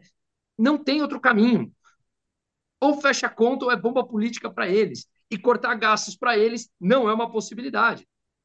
Então é o famoso, ele te dá cinco e já tomou dez do teu bolso por trás. Uhum. Que loucura. Pois é. É, é interessante porque, eu, voltando ao aspecto estrutural, esse sistema uh, de moedas fiat que a gente tem ao redor do mundo, que é lastreado basicamente, principalmente pelo Fed, Banco Central Europeu, esses, esses, esses gorilas que estão dentro da sala financeira, que é o que mais importa, uh, esse sistema inteiro ele é inflacionário. Ele é, por natureza, né, ele, ele incentiva a inflação. A inflação incentiva o aumento da disparidade de renda, ao meu ver. A igualdade de renda, não que ela seja necessariamente objetivo, né? eu não acredito nisso, mas de fato ele incentiva, né? Porque ele transforma os ativos escassos, que nem imóveis e coisas do tipo, sobem de preço, enquanto quem depende de consumo só pega o preço elevado, né? Quem não tem ativo econômico acaba ficando uh, com menos propriedades. E essa, através da democracia, queria saber, Bruno, tu concorda que a democracia permite a correção desse tema não pela melhor solução, mas pela solução onde as pessoas que estão brabas pelo fato que elas estão ficando mais pobres ou não estão enriquecendo tanto quanto as pessoas que detêm ativos, elas votam em pessoas que nem Lula e companhia, para eles irem lá e tomarem dinheiro das pessoas mais ricas e dizer, ó, oh, viu, tô corrigindo o problema, e se ganharem poder. Esse sistema é viciado, tem solução, Bruno? Ou a gente vai. O anarcocapitalismo vai cair da noite para o dia na realidade, porque não. Se não tem como parar de pé esse negócio. Não para, ele realmente não para de pé. Agora, é, eu também não julgo as pessoas, eu julgo bastante, vamos lá, as pessoas que têm capacidade analítica e caem nesse discurso. Uhum. Sabe, as pessoas do amor venceu, esses eu julgo. Porque ele colocou a gente numa irresponsabilidade tamanha que é, na minha opinião, é assim, é incomensurável. Eu não julgo as pessoas que, por necessidade, acreditam nesse discurso, porque o discurso é muito mais bonito de acreditar do que o outro discurso. O outro, um discurso fala: olha, trabalhe, você não vai ter amparo, acorde cedo, volte tarde, e daqui 10 anos tudo pode dar errado. O outro fala: cara, fique em casa, toma aqui um prato de arroz e feijão, quando você já está passando fome. É claro que vão acreditar no outro. Só que eu acho que a gente precisa entender que tudo tem um custo econômico. E o custo econômico não é do rico. O rico pode ir embora, o rico manda dinheiro para fora, o rico se protege. Por isso que é mais uma das falácias, como você falou, vamos taxar os ricos, as fortunas. Cara, esse processo inflacionário, ele sempre prejudica o mais pobre. Sempre que é justamente quem está acreditando nisso. Então, quando apontam o dedo para a gente para falar, ah, você fala isso do, da sua tranquilidade financeira de vida, eu falo, cara, eu falo muito mais em nome dos pobres, por mais que você aponte o dedo no, em mim. Porque, assim, é, é, a gente tem alternativas. Né? O mais pobre não consegue comprar a carne. E uhum. aí, quando alguém vai falar, então eu te dou a carne, esse preço da carne vai dobrar lá na frente. E, é sempre esse círculo vicioso. Então, eu concordo muito com você. Tem um podcast que eu gosto muito, que é até do amigo meu, Bruno Perini, que é dos sócios, em que ele levou o Bruno, é, Bruno Gushkayas, que é o sobrenome dele, não sei se é assim que pronuncia, me perdoe, que eu gosto muito dele, de análises políticas, que chama Democracia, o Deus que Falhou. Uhum. E ali ele me trouxe umas, umas ideias que eu comecei a ler mais. Como eu falei para vocês, eu sou filosoficamente anarcocapitalista. Mas eu não acho que dá para você, depois de 60, 70 anos de pessoas dependentes do Estado, você cortar do dia para a noite. Tem que ser um processo aos poucos. E é só as pessoas conhecerem o sistema que elas gostam. Eu faço trabalho voluntário em favela em São Paulo, eu moro no Morumbi aqui, tem a Paraisópolis, que é a segunda maior favela de São Paulo. O povo mais pobre é empreendedor. O cara sai com o, o isopor dele para vender durante o dia no farol e faz discurso e vende, e sorri. Ele é empreendedor. Ele só precisa saber disso né? Só precisam parar de mentir para ele e ele, ele vai e ele agarra com unhas e dentes. Mas por que, que eu estou falando isso? Porque eu não acho que esse sistema para de pé do dia para a noite. Porque você precisa mudar toda a forma de vivenciar, você precisa descentralizar o poder, trazer em microcomunidades, cada uma governada de forma privada. É um processo que eu acho que pode chegar em algum momento lá na frente. Não sei se vocês concordam comigo nisso, mas eu não vejo isso acontecendo do dia para a noite, apesar de eu gostar da ideia né? Eu acho que tem, você não pode deixar desamparadas pessoas que há 50 anos vivem disso, né? Você não, então você tem que ser um processo. E eu acho que a tecnologia vai atuar em favor disso, já vem atuando muito é, é, em nome disso. Mas é, eu não acredito nesse sistema atual, porque esse sistema atual ele faz com que essas injeções de capital levam, levem a um boom de curto prazo. Esse boom de curto prazo dura o tempo do seu mandato, explode no próximo mandato, e aí ele bota a culpa no cara que está lá, sendo que ele está surfando a onda de tudo que aconteceu nos anos anteriores, e ele, se, e ele volta como salvador da pátria. E a gente se eterniza nesse ciclo. Então, nesse podcast, eu não tenho opinião formada, tá, gente? Mas me valeu para começar a ler sobre o tema. É, e, e, todos ali são bem adeptos ao anarcocapitalismo, mas também nesse ponto não acreditam que a ideia pare de pé no curto prazo. É, será a, a questão aqui é Será que um sistema monárquico seria mais justo que um sistema democrático atual, como o atual? Ou uma democracia parlamentarista é melhor do que uma presidencialista, onde, de novo, me desculpem, aqui a gente não vive, na minha opinião, numa democracia, que o cara que você vota e coloca lá em Brasília, esse cara no Senado, no Congresso, pouco se importa com a tua opinião para votar um projeto de lei ou qualquer outra coisa do tipo. Então, são, são pautas que eu deixo de pé para cada um começar a mergulhar na sua própria literatura e entender que talvez tenhamos um sistema falho. Uns acham que é a melhor dentre todos, outros acham que não, outros cabem ajustes. Enfim, eu acho que a gente precisa entrar no debate e não se agredir. E aí a gente tentar buscar caminhos melhores. Mas, assim, o que a gente tem não funciona, isso está muito claro, senão, grande parte, senão você não teria um país com em 2023, com 210 milhões de pessoas, que 100 milhões não têm acesso à água tratada nem esgoto, né? Nitidamente isso está errado. Uma pausa para um rápido anúncio. Você pensa em fazer uma poupança em Bitcoin ao longo dos próximos anos? Então conheça o projeto do Concierge Bitcoin.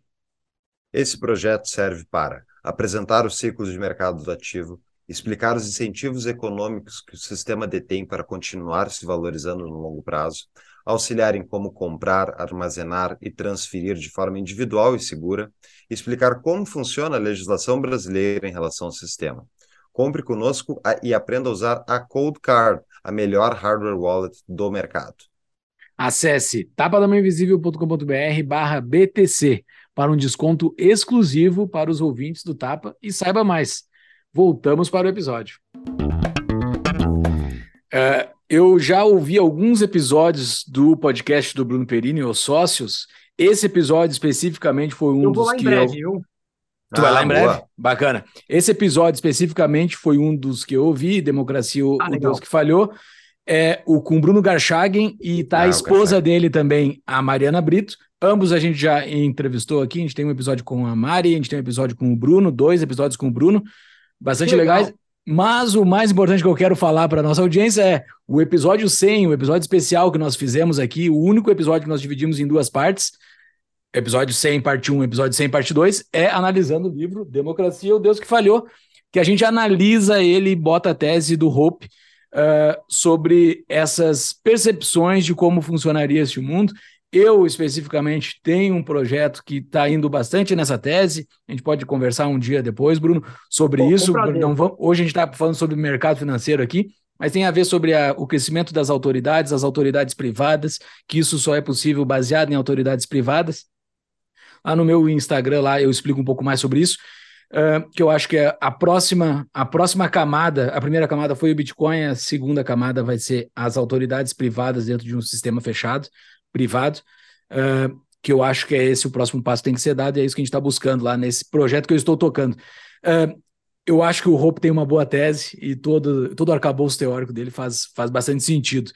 Uh, mas o Estado está nem aí para isso. Ele vai seguir existindo e vai ser desconectar um pouquinho do Estado, dessas baboseiras que a gente é obrigado a estar tá sujeito ao Estado aí. Eu acho que a gente consegue se desconectar aos poucos dele uh, mas precisa de muito trabalho para fazer isso. Então, só para responder um pouco da tua, da tua, das, das tuas dúvidas, é mais ou menos esse caminho que a gente está indo.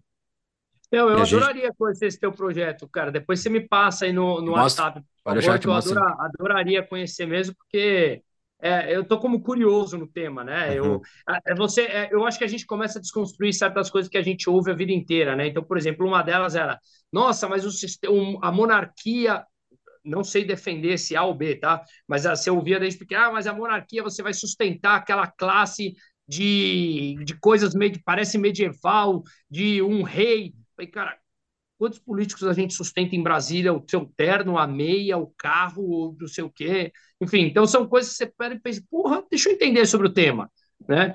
É, é, bem legal. É, eu acho que a gente precisa desconstruir imagens que nos colocaram, seja depois a tua opinião Exato. qual for.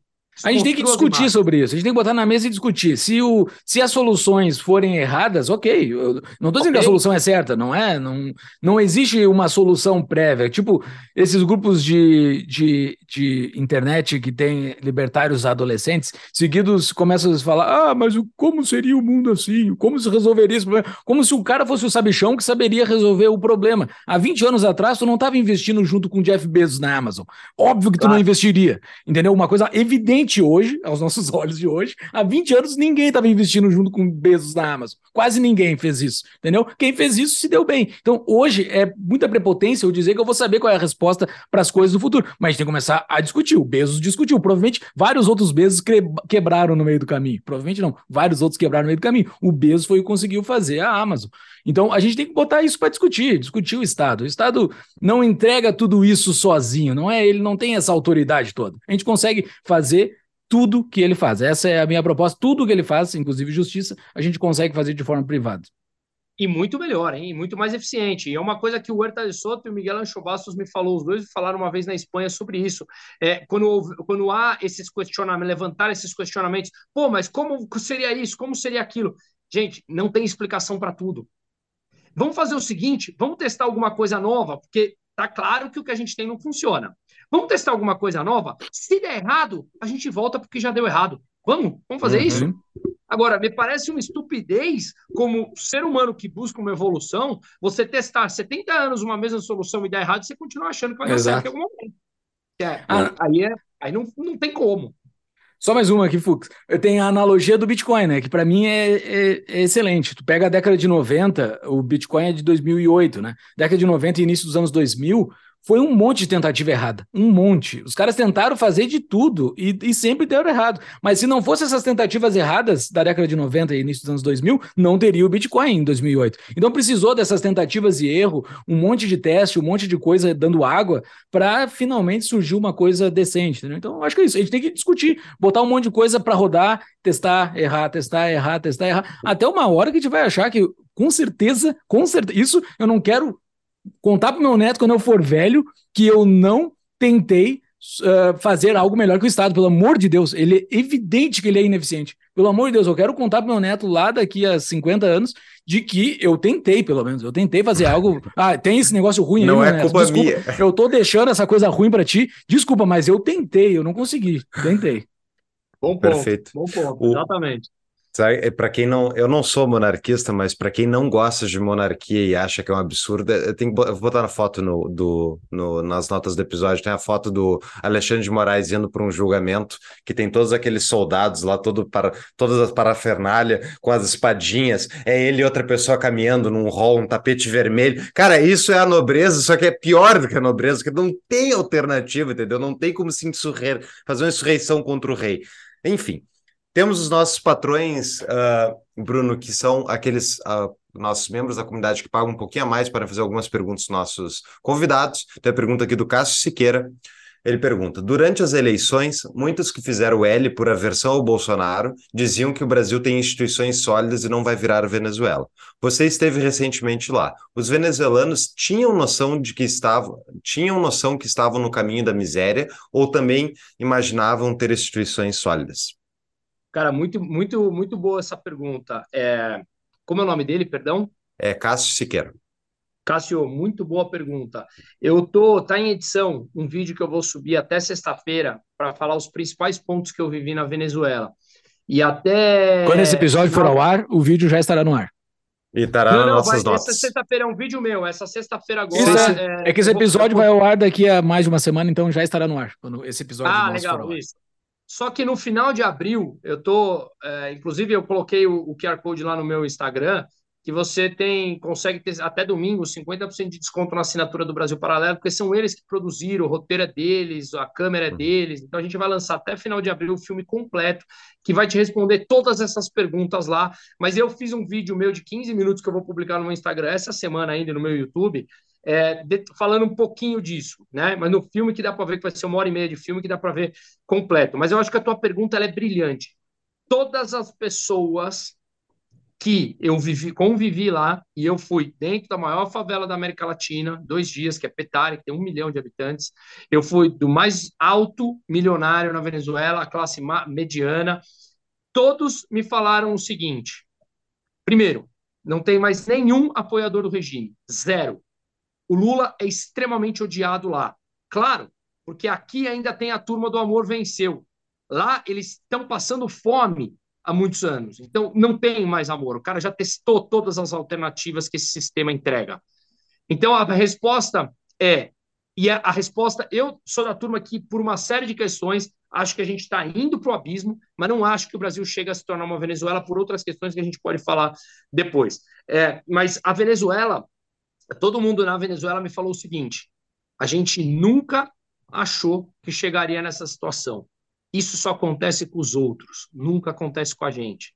E a história da Venezuela, desde o Hugo Chávez ser preso em 92, ser indultado em 94 por, por um, um, cara que assumiu a presidência, amigo dele, em 99 assumiu o poder, em 2002 expropriou gente, tem muita semelhança com coisas políticas que estão acontecendo no Brasil. Enquanto eu estava na Venezuela, sem registrar no Itamaraty, o Lula mandou o Celso Amorim para apertar a mão do Maduro. Enquanto eu estava literalmente dentro de uma favela nesse dia, com uma criança de dois anos numa casa de 12 metros quadrados, é, moram seis pessoas, e, as, e ele lá enaltecendo o socialismo junto com o Celso Amorim quando a pessoa, eu estou vendo uma criança que eu estou carregando no colo lá, morrendo de fome. Então, o ponto é, o ser humano nunca acha que vai acontecer com a gente. Vale uma atenção. Todo mundo lá falou, não, com a gente não acontece. A Venezuela nunca vai ser uma Cuba. A minha mãe trabalha na Embaixada da Espanha, como eu falei no começo que ela é espanhola, é, e a, a, a moça que trabalha na Embaixada de Caracas fala, aí, fala, fala isso para minha mãe antes dessa minha ida para Venezuela, de falar assim: a gente sempre achava que não aconteceria com a gente. As falas e as ações do Lula são rigorosamente iguais a do Hugo Chávez lá atrás no começo por questões como eu estou falando, eu acho que o Brasil não chega nesse patamar. A gente pode entrar nisso agora ou depois, se achar que faz sentido, eu já falei lá no Instagram. Mas, atenção, a gente está a passos largos em direção ao abismo. É, exato. Triste realidade. Júlio, tu quer perguntar algum dos outros patrões? Faz aí, condensar...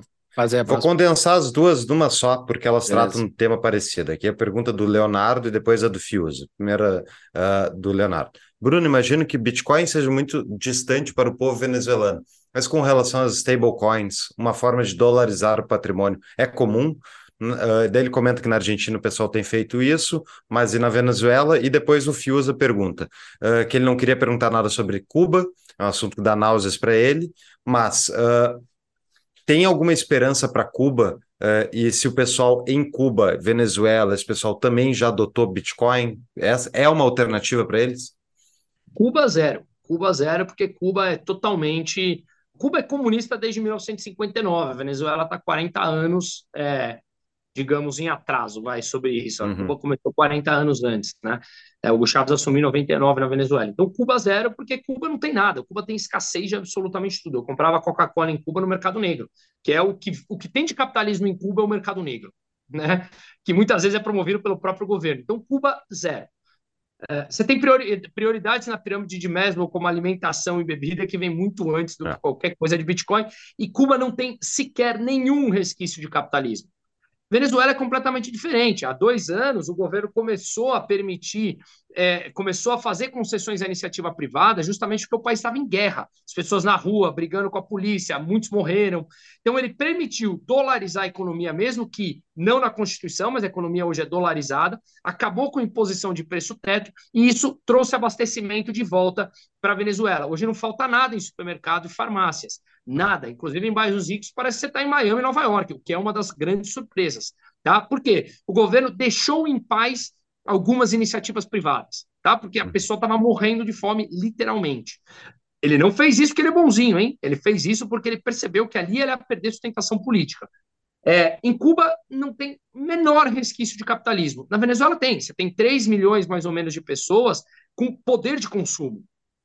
Tá? Então, você tem hoje muitos por lavagem de dinheiro, muitos venezuelanos voltando com medo de sanções é, do governo americano é, com seus dólares lá fora. Tem 450 bilhões de dólares de venezuelanos nos Estados Unidos, é o que é o estimado. Ah. Então, tem muita gente trazendo dinheiro de volta. E muita gente que ganha dinheiro na Venezuela não consegue mandar para fora por conta das sanções. Então, com o governo deixando eles minimamente em paz, eles estão investindo lá e muitos a lavagem de dinheiro do próprio governo. Então, você tem prédios novos subindo, é, a loja da Ferrari, que estava do lado do meu hotel, que por sinal hoje eu vi que o dono da loja da Ferrari foi preso com 36 milhões de dólares em casa, em espécie, e ele pertencia, era ex-executivo da PDVSA, que é a estatal venezuelana de petróleo. Enfim, o que, que eu quero dizer? Há resquícios, mesmo que é, digamos, uh, travestido de capitalismo, mas há. Você tem restaurantes internacionais, você tem a, a Chevron que voltou, né? você tem lojas de roupa de grife. Em Cuba não tem nada disso,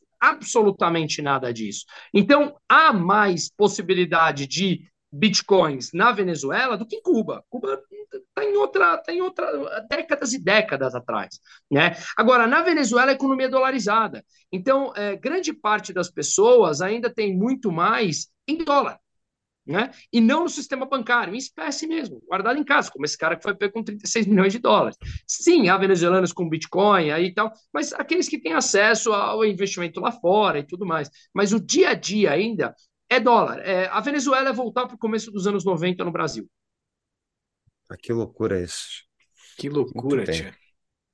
Uh, já passou o nosso tempo, né, Júlio? Vamos respeitar então o convidado. Não, tá tranquilo, Bruno... tá tranquilo, gente. Tá tranquilo. Não, eu... Peraí, que vocês querem cumprir lá uma hora e meia, vamos embora. Fique em paz. Vamos respeitar o patrono aí. Não, não, o tá, tá bom, o papo tá bom, mas tá, tá ótimo. Bom. Eu, eu vou, eu quero ver esse documentário quando for sair. Vai sair agora em abril, tu falou? Final de abril. É, Final não sei se abril. na última semana de abril ou primeira de maio, tá? No, no... Mas é só para assinante lá no Brasil Paralelo, não vai ser é. aberto, tá? No... Beleza. Por isso que eu até mencionei do QR Code, porque você consegue pegar 50% de desconto lá. Todos, todos esses links vão estar nas notas do episódio no nosso site. E, Bruno, uh, queria saber de ti para tu divulgar aí para o pessoal, quem não te conhece, quais são as tuas redes para eles seguirem, o teu canal de YouTube e tudo mais, que também tudo que tu falar vai estar na nota do episódio. Muito obrigado. O, bom, o meu YouTube lá é Bruno Musa, Musa M-U-S-A, né? É, o meu Instagram é arroba Bruno Musa, M-U-S-A. Toma cuidado, porque tem quatro fakes rodando aí há três, quatro meses. Eu já denunciei, eu já entrei em Shadowban e os, e os, os falsos continuam ativos.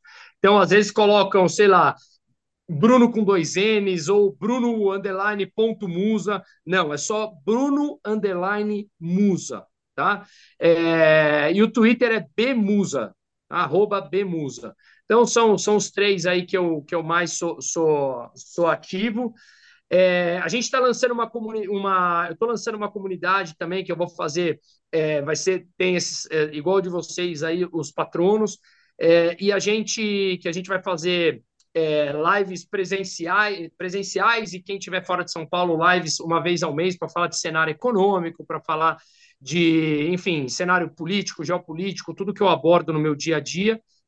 E eu tô. É, a gente vai começar daqui 15 dias também um podcast que, com essas minhas viagens, eu aprendi alguma coisa. É, os canais já estão ativos, chama Além do Óbvio, tanto no Instagram como no YouTube, que basicamente é o seguinte, ainda está tá começando, que a gente vai começar a gravar o primeiro episódio daqui 15 dias. Qual que é a ideia? A gente falar da realidade socioeconômica e empreendedora de diversos países em loco, com empreendedores Legal. locais. Então, assim, eu conheci um brasileiro na Venezuela que tem três lojas de açaí e ele não quer voltar para o Brasil. Só que as notícias daqui chegam, é só, nossa, Venezuela é tudo, é, você não pode falar que você vai ser preso. Não é tão assim. Por mais autoritário que seja o governo, aquela miséria toda, tem gente que quer empreender lá. E tem gente que acha que morar na Suíça é só coisa maravilhosa, mas também tem os seus pontos negativos. Então, uhum. o que a gente quer trazer é rodar o mundo com além do óbvio, é, mostrando a realidade muito além do que a mídia convencional te, te mostra. Nem sempre a grama do vizinho é mais verde. Então, esses canais já estão de pé, chama Além do Óbvio, a gente vai começar é, daqui, hoje é, é daqui duas terça-feira, então os canais já estão lá para serem compartilhados, começar, é, quem puder seguir também. De novo, é, não é nada não é nada além de querer mostrar o que essas minhas andanças no mundo têm, têm me trazido. É, mostrar que existe uma realidade muito além do que nos é vendida. Muito bacana. Para saber o. Para validar se o perfil do Musa é o verdadeiro, é só ir no nosso show notes. Lá está o link dos perfis verdadeiros Boa. do Musa e de todos os projetos dele. Uh, também vou, vou, colocar lá o, o, o, link do projeto que eu falei para vocês ali, que é de Private Law Society. Eu te mando depois, Musa. Uh, cara, foi um prazer falar contigo, foi muito bom uh, conhecer as tuas opiniões, saber que dentro do mercado financeiro tem pessoas bem bem sedimentadas em valores, assim, porque é, às vezes é, é, difícil, assim, dentro do, dentro, do, dentro do geral tu não vê pessoas muito muito sedimentadas em valores. Legal falar contigo. Sucesso nos teus projetos e até uma próxima. E, peraí, Muito obrigado. Peraí, tem mais uma coisa? Considerações finais e dicas Considera... de livro. Ah, boa, boa, boa. Tu dicas tem de... Tipo, dicas de livro, qualquer livro que quiser Cara, indicar. Democracia, o Deus que você, o Deus que falhou, que você já mencionou aí, eu achei, eu achei esse livro incrível. Mas para quem está começando, as seis lições é um livro que eu sempre falo. É, tem, tem alguns livros, por exemplo, Inteligência Financeira é um livro que eu gosto bastante também. É... Da Karen, né? É da é da Karen. Inteligência financeira. A não, autora. Inteligência financeira... Não, inteligência financeira é. É, não consigo, eu tô sem. Eu, me fugiu o nome do cara. Não, não é uma mulher, não. Não é uma mulher? Então tá, tá. Não. Vai estar tá nas notas é. do episódio, certo? Mas é isso aí. Ai, nossa, me deu branco, me desculpa, gente. Me deu branco é... também do que eu ia falar, porque o, eu acabei de comprar esse da Karen, que é muito bom. Inteligência não, financeira também, que é inteligência Qual que é, é em inglês. Karen Neri? É da Karen Neri que você é, tá falando? Eu acho que é. Eu tenho que ver no meu. Vai estar tá na, é na show notes depois. For, porque se for, ela é, é, ela, eu adoro ela, eu converso com ela no WhatsApp, eu acho ela, assim, tem umas ideias muito boas. Não, não, não, ela é americana. Ah, então não, então não é. Americano não tem WhatsApp, não, não, né? Não, não, não é... Ah, puta, como é que é o nome? Nossa, eu vou mandar para vocês, vocês colocam lá. Beleza. o nome. Uh, eu tô lendo, eu, eu gosto muito, eu acho que é, tudo, na, tudo do ser humano tem a ver com o nosso comportamento e nossos hábitos. É, tudo, absolutamente tudo, eu acho que é centralizado por isso. Então, eu, eu gosto muito de um livro que chama O Poder do Hábito e Hábitos Atômicos. É, são, é, porque eu acho que para a gente passar a ter ideias econômicas que sejam sólidas, também a gente precisa ter hábitos. Né? Esses hábitos, entender as consequências dele. Então, são, são são, são vieses que eu gosto muito de estudar. É, eu, eu acho que o, o, mercado financeiro que você falou ele é muito carente. Ele tem muitas vezes muitas pessoas técnicas, mas deixam de lado o ser humano. E como pessoa que é adepta à economia austríaca, você não pode deixar de lado o individualismo metodológico, o, individual, o indivíduo como um todo. E a economia é formada por indivíduos. Então, se nós não entendermos o ser humano, é difícil a gente chegar numa solução para um problema. Né? Então. Maravilha. O livro que eu Bom. citei é Financial Intelligence, de Karen, Karen Brennan. Karen Brennan, vou deixar no link. É, eu só se Karen Berman. Uh, só se encontra aqui nos Estados Unidos, é difícil de é difícil de achar e só se usa, só se acha usado. Só que ele é muito bom. Eu tinha no Brasil, eu vendi ele no Brasil e agora eu estou comprando aqui de novo para ter. E para ir em linha também do que a gente falou aqui, acho que tem que ler o que o governo fez com o nosso dinheiro, né? Não, não dá para deixar de, de colocar que talvez entenda bem o que a gente o que a gente falou ao longo do, desse episódio aqui, né? Lá no início do nosso podcast, fizemos um episódio somente com esse livro. Foi o primeiro episódio de livro que nós fizemos, o episódio 13. Já estamos no episódio 200 e tanto, mas foi lá no 13, uma edição diferente. Tudo era diferente lá de leva, mas está lá o episódio. Que legal, que legal. Gente, Bruno. obrigado pela oportunidade, obrigado pelo contato de vocês. Para mim é sempre um prazer, onde eu puder participar, ajudar. É, enfim, é, longe de novo de achar que tudo que eu falei aqui é uma opinião é, 100% certa. Eu acho que a gente tem que evoluir, tem que conversar, tem que debater, tem que abrir. Todo mundo está aberto, tem que estar tá aberto à mudança de opinião, é, a entender que o cenário muda, né? E, de novo, eu acho que a gente precisa ter ações que estimulem o debate, porque a gente está cada vez emburrecendo mais. Perfeito. Boa. Muito obrigado, Bruno. Olha, adorei o papo. Até a próxima. Muito obrigado. Até mais.